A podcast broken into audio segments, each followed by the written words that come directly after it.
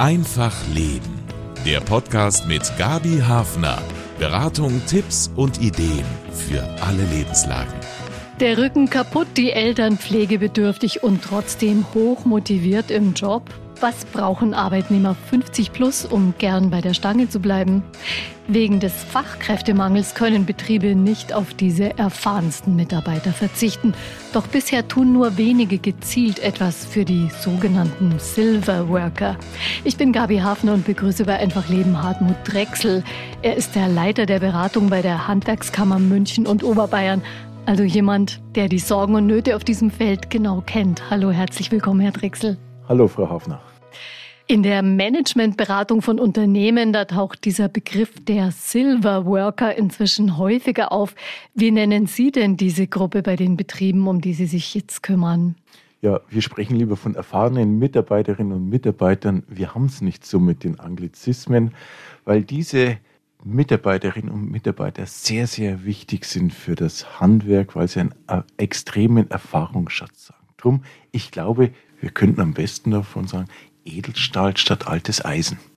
Das ist auch ein Programm der Staatsregierung für ältere Arbeitnehmer. Ich sage es jetzt mal ganz klar, wie es ist. Menschen, die einfach schon aufgrund ihres Alters viel Erfahrung haben. Ein Programm, an dem die Handwerkskammer teilnimmt, neben den Gewerkschaften, Unternehmen. Was ist denn bei Ihnen in diesem Spektrum der Unternehmen, um die Sie sich kümmern bei der Handwerkskammer, Herr Drechsel? Das Handwerk ist extrem vielfältig. Wir haben weit über 100 Branchen von Bau, Ausbau über Nahrungsmittelhandwerke, Gesundheitshandwerke, wo beispielsweise die Friseure drunter fallen, Kosmetiker drunter fallen, bis hin zu Kfz. Wir haben auch jegliche Größen, vom Ein-Mann-, Ein-Frau-Betrieb bis zum 300-Mann-Betrieb, bunt, sämtliche Nationalitäten. Und welche Rolle spielen hier die Arbeitnehmer und Arbeitnehmerinnen 50 plus? Also ich möchte sagen, diese Arbeitnehmerinnen und Arbeitnehmer sind eigentlich in allen Branchen. Wir haben Kosmetikerinnen, die 60, 70 sind. Wir haben auch Leute am Bau, die deutlich über 50, 60 sind. Es sind ja auch über 40 Prozent aller Mitarbeiterinnen und Mitarbeitern, aber auch der Inhaberinnen und Inhaber über 50 in unserem Wirtschaftsbereich Handwerk. Also über 40 Prozent ist eine richtig große Gruppe. Das ist eine richtig große Gruppe. Und was da dazu kommt, wir haben im Handwerk nicht das so, heute mal hier ein Job, heute mal da ein Job. Wir haben lange Laufbahnen in den Betrieben. Das heißt, die Mitarbeiter bleiben lange im Betrieb, sie wachsen zusammen. Wir reden auch von einer Handwerkerfamilie deshalb. Das heißt, umso mehr sind diese erfahrenen Mitarbeiter auch die Wissensträger im Betrieb. Das sind auf alle Fälle die Wissensträger. Und wenn ich hier nochmal das Bild der Familie bemühen darf, ich kenne unwahrscheinlich viele Betriebe, wo Mitarbeiter gelernt haben und ihr ganzes Berufsleben bis 60, 65 in diesen einen Betrieb verbracht haben. Welche sind denn jetzt Berufsgruppen, die besonders belastet sind und in denen man mit über 50 nicht mehr Juhu schreit, wenn man Überstunden machen soll, oder wo man mit 60 schon überlegt, ob man noch durchhält bis zur Regelrente? Also ob man Juhu generell schreit, weiß ich nicht, auch als Jüngerer. Es gehört einfach dazu und im Handwerk ist man oft auftragsbezogen, da ist man oft auch vom Wetter abhängig, von der Saison abhängig. Da werden einfach Überstunden anfallen, das ist so.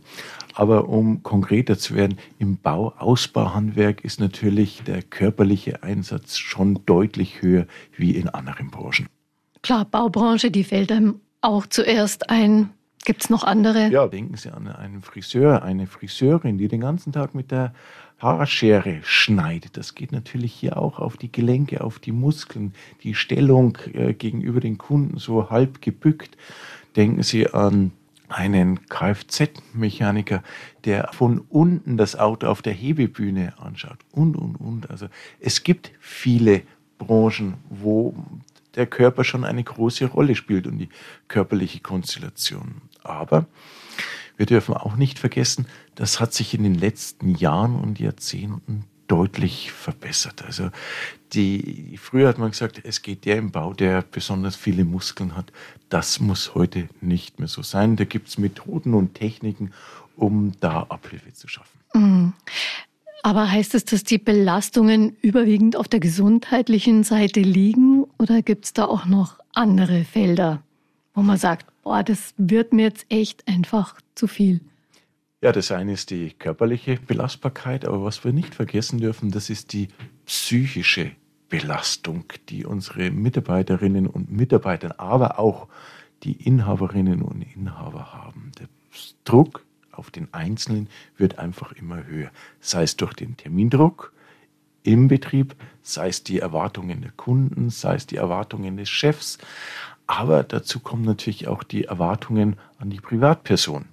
Von zu Hause her wird auch der Druck immer größer. Man soll funktionieren als super Mutter, Karrierefrau, super Vater, Karriere machen, super im Sport sein und überall dabei sein. Und das ist ein enormer Stress und wir stellen fest, dass dieser Stress in den letzten Jahren bei unseren Mitarbeiterinnen und Mitarbeitern im Handwerk deutlich gewachsen ist. Mhm. Ja, weil man könnte jetzt so sagen, früher haben die Leute es ja auch geschafft. Was hat sich geändert? Ist es das, was sich geändert hat, dass eben die Anforderungen nicht nur in erster Linie aus dem Beruf kommen, sondern da so viel anderes auch noch mit im Paket liegt? Also einerseits sind es die Anforderungen, andererseits ist aber auch die Sensibilisierung zum Thema, das Bewusstsein. Ähm, früher war das Thema Depression beispielsweise, Burnout ein Non-Thema, ein Tabuthema.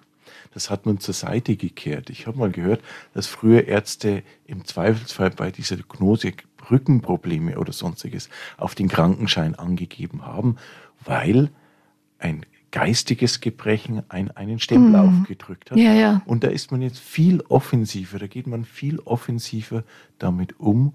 Und darum, was ja auch gut ist, werden diese Themen öfters angesprochen. Mhm. Mit dieser psychischen Belastbarkeit. Ja, und früher hat man sich im Zweifelsfall halt, wie man so schön sagt, einfach aufgearbeitet und gedacht, naja, das muss halt jetzt sein, während heute weiß man einfach Bescheid. Äh, was die Konsequenzen sind und zieht vielleicht die Notbremse selber.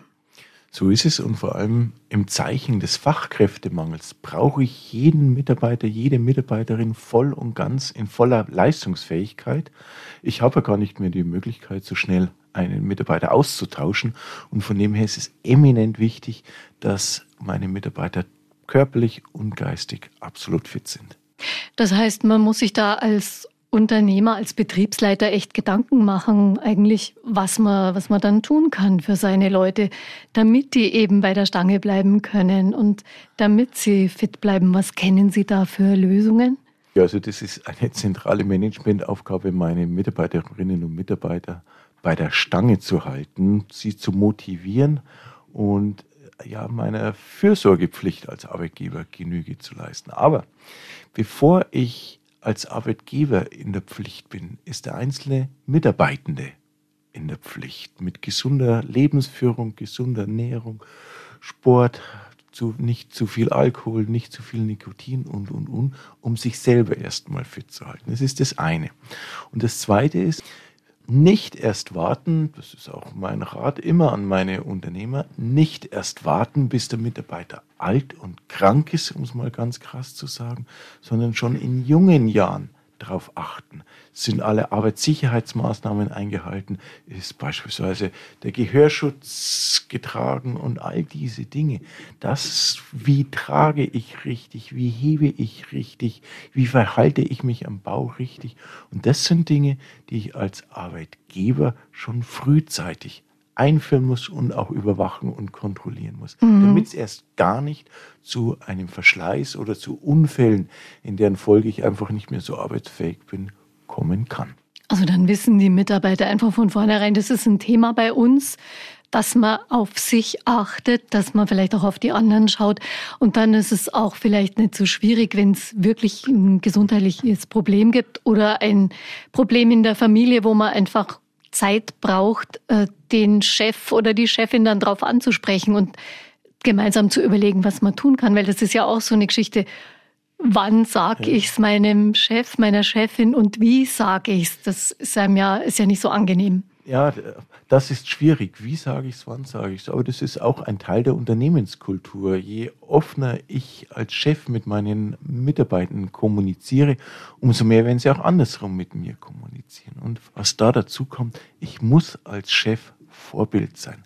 In Sachen Gesundheit, Work-Life-Balance, all diesen Dingen. Weil wenn ich mir nie Urlaub nehme, wenn ich eine 60, 70, 80 Stunden Woche vorlebe, ja, dann scheren die Mitarbeiter oft nicht so aus und dann kann es schon sein, dass sie irgendwann überlastet sind. Und ansonsten auch nochmal konkret dazu, was kann ich denn tun als Arbeitgeber? Ja, genau, welche Lösungen äh, werden gefunden? Das geht mal los mit der Prävention. Prävention im Sinne dessen, dass ich mich mal mit den Mitarbeitern zusammensetze. Wie können wir deinen Arbeitsplatz ideal gestalten? Von der Ergonomie her, von der Temperatur her, von der Helligkeit her, von der Lichtstärke, von der Lookstärke, all diesen Dingen. Das, das sind die aller einfachsten Dinge. Das geht natürlich beim Büroarbeitsplatz. Das geht beim Büro. Aber Einfacher. Auch am Bau, Ausbau könnte man überlegen, wie machen wir gewisse Dinge leichter und einfacher. Wenn Sie heute als Dachdecker aufs Dach müssen, alles verschneit, alles glatt, eisig, sehr gefährlich. Es ist eine Riesenbelastung und auch ein Gefahrenpotenzial. Absolut. Aber wenn ich mit der Drohne hochfliege, da bin ich technisch voraus und kann womöglich mit der Drohne das abfangen, was früher ein Mitarbeiter vor Ort auf den Dach musste. Daneben gilt es aber auch mal zu checken, gibt es denn für einen Einzelfall Präventionsprogramme der Krankenkassen, der Berufsgenossenschaften, der Reha-Träger im Allgemeinen, nicht erst wenn das Kind im Brunnen gefallen ist, sondern präventiv. Wir als Handwerkskammer für München und Oberbayern sehen es als unsere Aufgabe, unsere Mitgliedsbetriebe auch zu diesen Fragen zu informieren. Also bei Ihnen kann man das gebündelt sozusagen abrufen. Passiert das auch? Wird das nachgefragt? Natürlich, natürlich. Das kommt sehr häufig vor, dass entweder Mitarbeiter direkt nachfragen, aber meistens auch die Arbeitgeber für ihre Mitarbeiter. Was gibt es denn zur Prävention? Was gibt es denn zur Reha? Was können wir da machen? Weil wir natürlich auf jeden Einzelnen angewiesen sind. Und die Betriebsgrößen im Handwerk sind nun mal sehr gering. Ein Fünf-Mann-Betrieb ist ein Durchschnittsbetrieb. Mhm. Und wenn da einer ausfällt, fehlen ja gleich Kapazitäten in erheblichem Maße. Darum ist es das ureigene Anliegen auch des Arbeitgebers, dass der Mitarbeiter schnellstmöglich wieder voll arbeitsfähig ist. Ganz klar weniger arbeiten und Teilzeitmodelle anbieten. Das ist ein Mittel, mit dem größere Unternehmen Entlastung anbieten für ältere Arbeitnehmer. Funktioniert das bei Ihren Betrieben?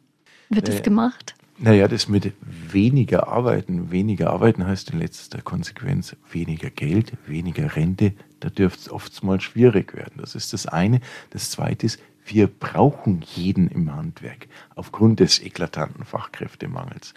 Was wir brauchen, sind intelligente Arbeitszeitmodelle, die auf den Einzelnen angepasst sind, wo individuell Arbeitgeber und Arbeitnehmer betriebsspezifisch verhandeln, was das Optimale ist. Wie könnte sowas aussehen zum Beispiel?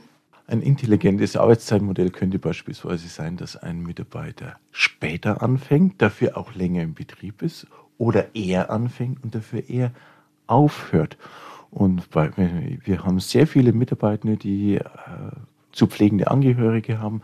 Und da ist oft gut, wenn man in der Früh noch bei den pflegenden Angehörigen ist und darum etwas später er anfängt oder auch mit längerer Mittagspause, wie auch immer. Die viel diskutierte Vier-Tage-Woche beim einen Betrieb macht sie Sinn, dann hat der Mitarbeiter am einen Tag Luft und Zeit für Arztbesuche, für körperliche, geistige Erholung, wie auch immer. Also da gibt es schon Möglichkeiten. Man muss nur beiderseits den Willen für Neues und für die Flexibilisierung haben. Wenn jetzt eine Unternehmerin bei Ihnen anruft und sagt, ich habe ein erfahrenes Team, aber die sind alle nicht mehr so fit, ich brauche die aber.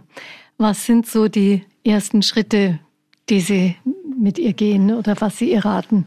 Schwierige Frage, pauschal auch kaum zu beantworten. Aber eigentlich kommt die Arbeitgeberin zu spät, wenn sie jetzt feststellt, dass ihr Team nicht mehr so leistungsfähig ist. Da hätte man auch präventiver mal überlegen sollen, was macht man? Im Nachhinein kann man auch nur überlegen, wie macht man im Betrieb einiges ergonomischer, wie macht man intelligente Modelle der Arbeitszeiteinbringung, die den Einzelnen nicht so über den Tag hinweg fordern. Und ansonsten, was gibt es für Reha-Maßnahmen, für Maßnahmen, um hier körperlich und geistig wieder voll und ganz fit zu werden? Kennen Sie Beispiele, wo es funktioniert hat, wo es gelungen ist, so ein älteres Team quasi zu reaktivieren oder einfach denen einen, einen positiven Schub zu geben wieder?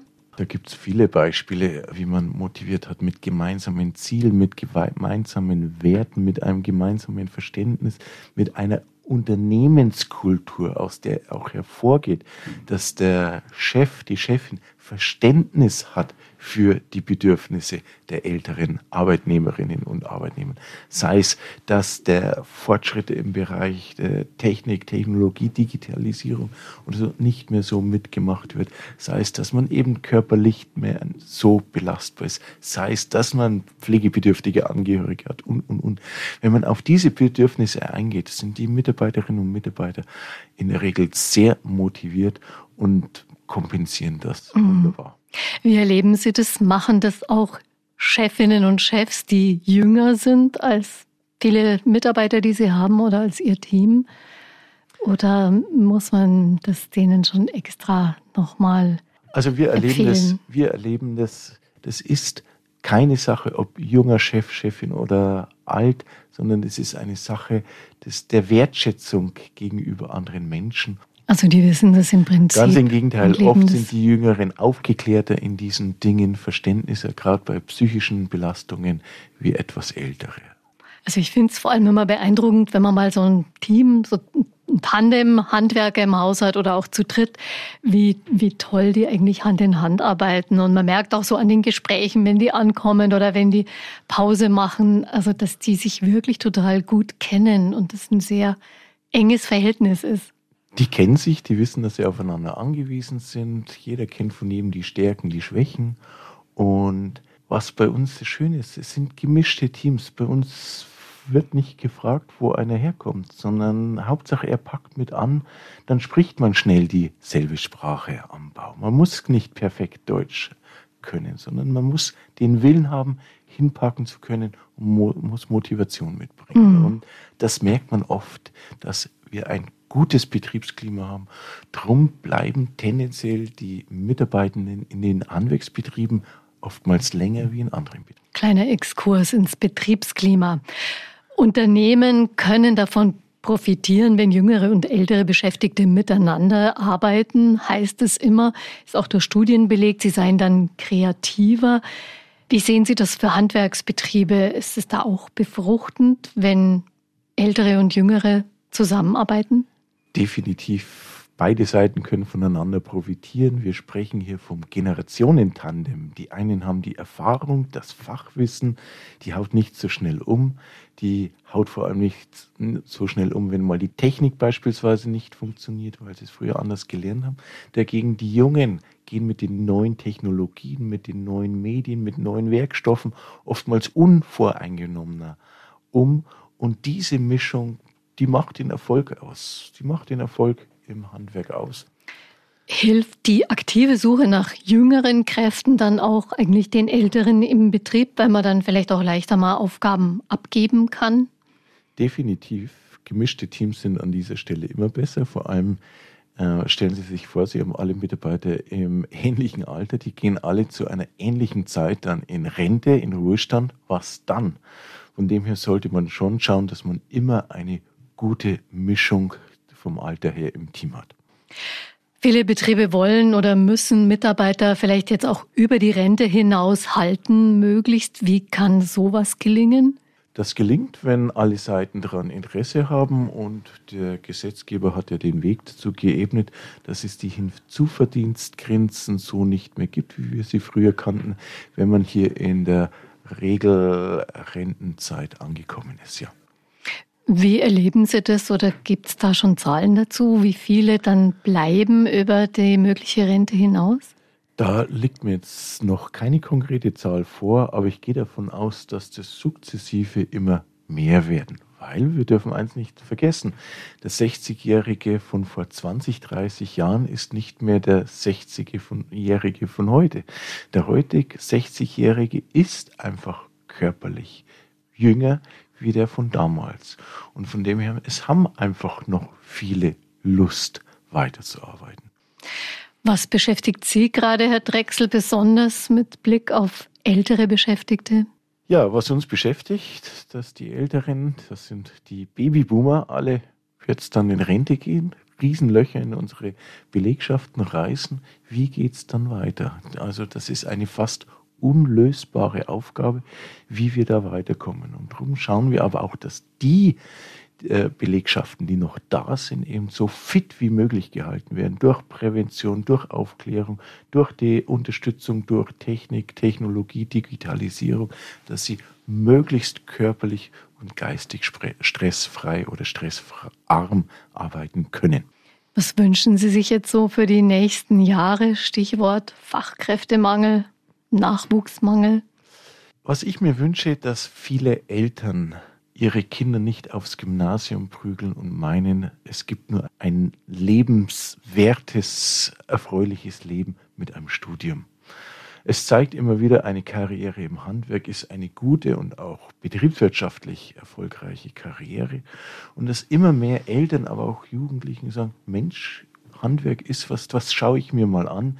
Da kann ich Hand und Kopf verbinden und dann ist mir auch mit dem Zukunft des Handwerks und des handwerklichen Nachwuchs nicht bange. Mhm. So nach dem Motto, studieren geht eh fast jede oder jeder, ich mache was anderes. So ist es. Ja, und wenn Sie demnächst Handwerker im Haus haben oder vielleicht auf ein Angebot warten müssen, bleiben Sie geduldig. Mein Respekt vor der Belastung im Handwerk ist jedenfalls noch gestiegen. Danke für Ihre Tipps und die Denkanstöße über Arbeitskultur für Ältere, Herr Drechsel. Sehr gerne, Frau Hoffner. Ja, und empfehlen Sie diese Folge von Einfach Leben gern weiter. Den Podcast, den gibt's auf münchnerkirchenradio.de und da, wo Sie Ihre Podcasts abrufen. Gern auch abonnieren. Ich bin Gabi Hafner und freue mich, wenn Sie uns bald wieder hören. Alles Gute, tschüss. Das war Einfach Leben. Ein Podcast vom katholischen Medienhaus St. Michaelsbund. Produziert vom MKR.